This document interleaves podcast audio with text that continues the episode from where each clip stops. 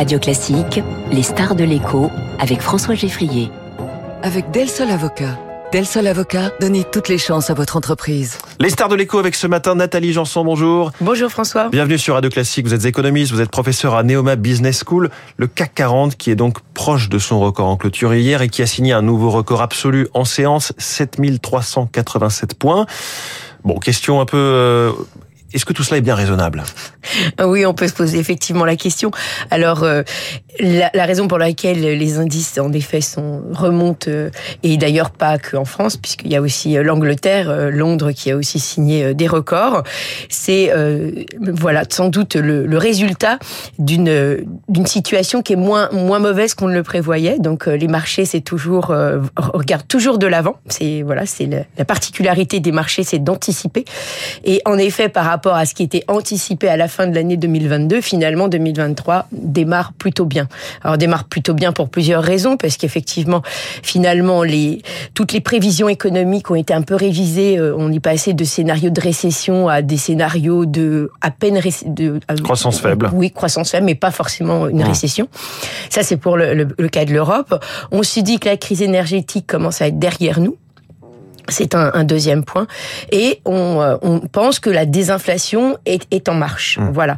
Donc c'est ce qui explique effectivement ces, en, ces emballements. En particulier pour Paris, on a aussi des, des les publications qui ont eu lieu là depuis depuis maintenant deux semaines, qui sont tous les résultats voilà tous les hein, voilà enfin, tous les résultats sont tombés et sont il y a des bonnes France, surprises. Voilà. Donc du coup c'est encore euh, une une occasion pour réviser en fait positivement euh, ces ces cette ces enfin, cette anticipation d'activité finalement finalement qui sera peut-être meilleur que prévu pour 2023. Donc ça explique effectivement cet emballement.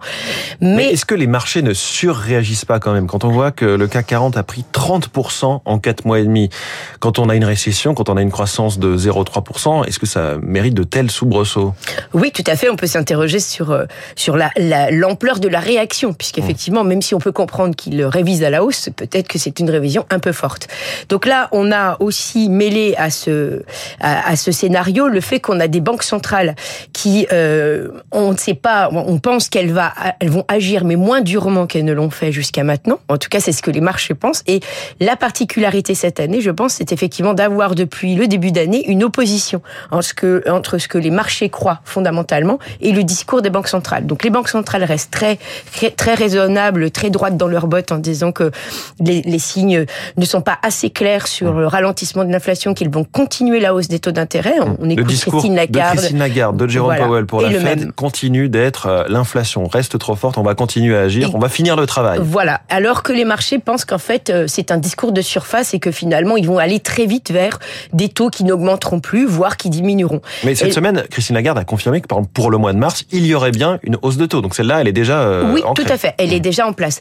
Donc là effectivement, c'est un scénario particulier puisque on n'arrive pas à comprendre pourquoi des marchés se sont contre vont contre l'avis des banques centrales et puis du côté américain, alors faut quand même voir que là, on a une situation qui s'est un petit peu inversée hier soir, puisque euh, aux États-Unis, on a eu une autre publication d'un indicateur qui est celui des prix à la production, et que finalement, le ralentissement attendu n'a pas eu lieu. C'est-à-dire oui. qu'on a toujours un, un, un, indice qui est un peu supérieur aux attentes. Il est à peu près autour de 6, alors qu'il devait être en dessous de 6. Oui. Et donc, du coup, on est un peu plus mitigé, et les indices ont également euh, baissé, du coup. Oui, L'inflation ralentit moins que voilà, prévu aux États-Unis. Donc, on voit bien que les marchés sont hyper euh, sensibles et assez nerveux, finalement. Et donc, on, on, est toujours dans cette idée de surréaction qui maintenant est un peu, euh, on commence à s'y habituer. Ça fait quand même pas mal d'années qu'en fait, les oui. marchés ont tendance à, à être très sensibles et oui. à être un peu dans la surréaction à chaque fois. L'inconnu, oui. je pense euh, surtout euh, ici, qu'on voit vraiment se dérouler, c'est le fait qu'on a eu des politiques monétaires et qui étaient donc non orthodoxes, qui étaient les fameuses assouplissements monétaires, et qu'en fait, on, on, ne sait pas très bien quelles en sont les conséquences. Et donc, on, on navigue un peu à vue du côté des banques centrales, mais aussi du côté des marchés. C'est-à-dire que on prend pour des signaux habituels des choses qui vont se passer, alors que finalement, ça se peut, ça se va peut-être pas se passer oui. comme ça parce qu'en fait, c'est nouveau. Mais typiquement, un autre exemple qui n'est pas de la politique monétaire, qui est la Chine pays euh, gigantesque, marché euh, usine du monde toujours encore, euh, et avec une classe moyenne qui, qui, progresse et qui a du pouvoir d'achat euh, de façon exponentielle. Cette réouverture de la Chine, ça contribue aussi au fait que les nouvelles soient, soient meilleures que prévu, mais on n'en maîtrise pas encore complètement les réels effets.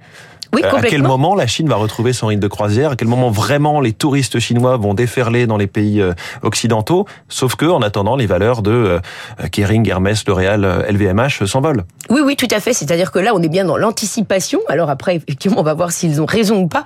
Mais en effet, la réouverture de la Chine est une, euh, voilà, a été prise pour une très bonne nouvelle. Maintenant, on n'en maîtrise pas le timing, d'autant plus que les problèmes économiques internes sont loin d'être tous résolus. Enfin, Ouais. il y a quand même, on a quand même un problème de dette et euh, d'exposition au marché euh, immobilier qui est quand même toujours là. Euh, Juste d'un mot, quand on vous parliez de la bourse de Londres, qui elle aussi a atteint des records cette semaine, alors que pour le coup, pour a priori, hein, le- enfin Londres, le, Royaume-Uni devrait être en, récession. euh, Est-ce qu'il y a une décorrélation qui là est prouvée une fois de plus entre les grands indices et l'économie à laquelle ils appartiennent? Le CAC 40 et le PIB français, le FTSE à Londres et l'économie britannique, ça, semble en être l'illustration.